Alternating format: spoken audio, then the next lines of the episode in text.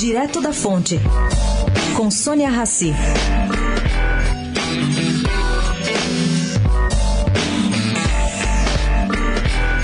O Conselho Deliberativo do Hospital das Clínicas fez saber ao Condefat que não apoia a ideia de tombar o chamado polígono das clínicas em estudos lá no órgão.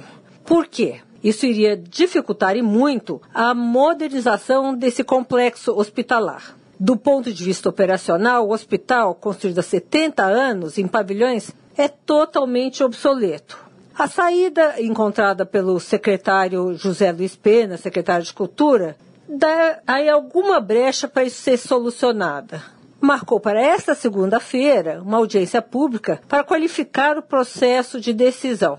Vai ter debate. Sônia Raci, direto da fonte para a Rádio Eldorado.